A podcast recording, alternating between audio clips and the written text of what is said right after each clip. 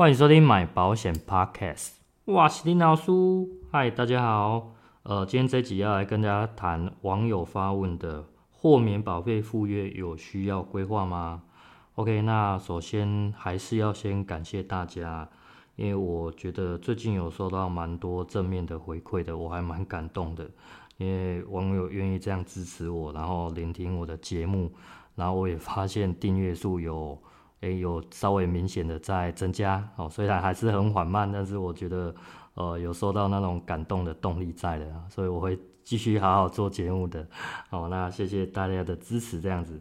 OK，那呃，开始就是说，嗯，关于主题的这个部分，其实我有提供自己的一些看法啦。那这位网友可能也觉得说我把。说这整件事说明的还蛮清楚的，因为我直接在网上留言，那对他的帮助也蛮大的哦，所以我就想说，那我把这个过程录成一集，那跟各位同学们做一个分享哦，这样子。那首先我们会把豁免分成两种哦，第一种就是主约型的商品，它是属于内涵豁免的哦，比方说。终身医疗、终身寿险、终身什么的等等的啪啪的这样子，好，那这一种的形式，这种的我们看的都是看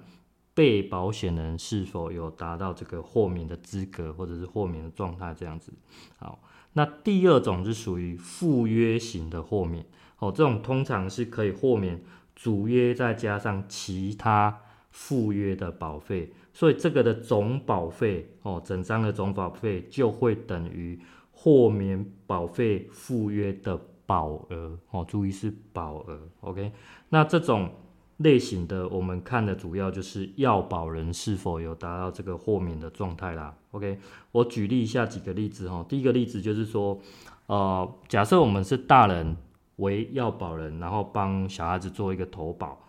那当这个主约豁免的这个对象哦，就会是小孩子，那附约豁免的对象就会是大人哦，是这样子。那第二个例子就是说，假设是自己帮自己投保，那因为要被保险人都是同意的哦，那发生豁免的时候，其实附约就已经把这个整张保单总保费豁免掉了。那还有另外就是主约的豁免内豁免，因为。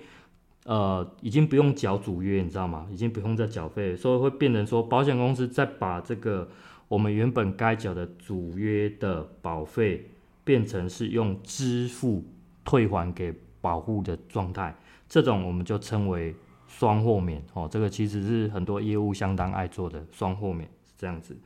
那再来，我们继续来讨论说，呃，主题的就是刚刚第二种的豁免保费附约。哦，豁免保费附约，其实啊，有九成以上的保险公司，呃，这种类型都是随主约去走的。哦，随主约走，意思就是说，当主约的这个缴费满期，或者是做一个减额缴清的时候，那豁免保费附约它其实就会跟着消失掉了。哦，因为它是随主约的，所以说，当真正使用到豁免的时候，那请问可以豁免整张保单豁免多久呢？哦，多久？我举个例子，假设我们今天买的是一个二十年期的主约，那还有加上一些一一年期的医疗附约，那当然还有一个呃豁免附约啦。OK，那假设当第二年度达到了这个豁免的状态、豁免的资格的话，接下来的十八年我们是可以不用缴费的。十八年不用缴费，那我这边请问一下，那保单的第二十一年度之后的赴约，我们是不是还要再继续缴呢？这个答案是要的哦，还是一样要缴的。所以简单来讲，这种随主约型的，就是跟着你主约多长，二十年就二十年，三十年就三十年，哦，就是这样子。那目前来讲比较特殊的是，唯独一家就是这个阿球人寿的。呃，豁免附约它是随着附约走的，它是随附约走的。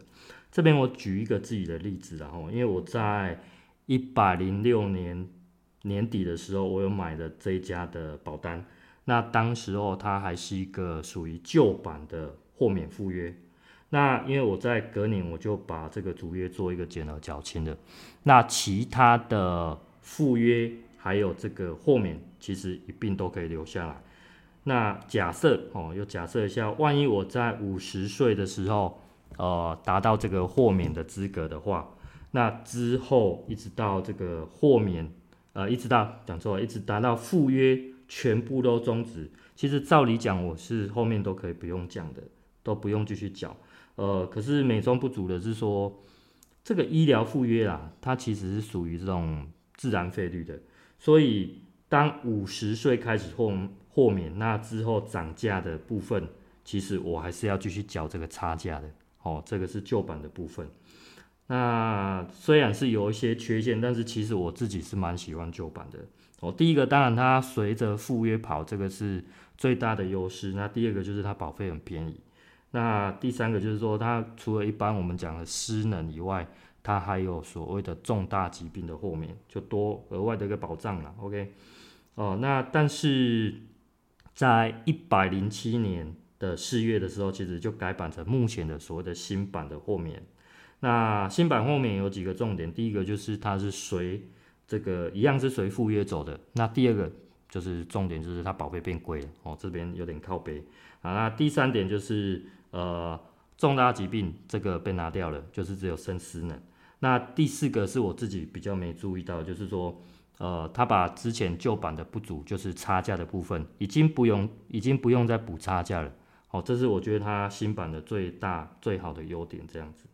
那第四点，因为是我最近才注意到，是因为说，其实我的想法跟观念一直停留在旧版，因为我很喜欢旧版的。哦，所以最近因为是有。几位同业在上面留言，说我非常感谢他们，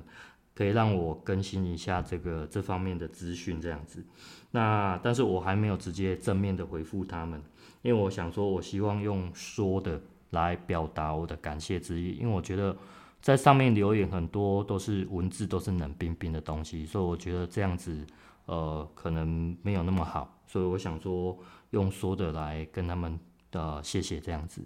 那希望他们可以听到了，我讲真的，希望他们可以听到。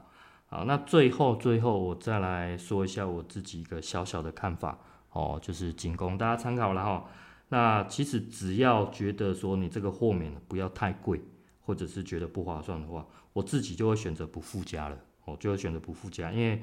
呃，随着主约的这一种形式，我觉得其实用处并不大，哦，用处并不大。那随附约型的，就是阿球的这一种的话，其实保费只要不过于夸张的话，我自己就会考虑附加，我自己就会考虑附加。我举一个例子啊，假设今天的主约加附约的保费大概在两万块，那随附约型的这种豁免，其实只要在五千以上，我就考虑大概可能就不会加了哦。所以五千以下或许是我可以考量的范围。大约是这样子，哦，那以上就是呃提供大家参考啦，哦，那因为这集讲的其实好像有点 乱，所以希望大家愿意哦，无去呀嘛呢，会使帮听，OK，那喜欢的订阅、分享、按赞，然后开启小叮当，好，那今天就说到这边了，大家再会啦，拜拜。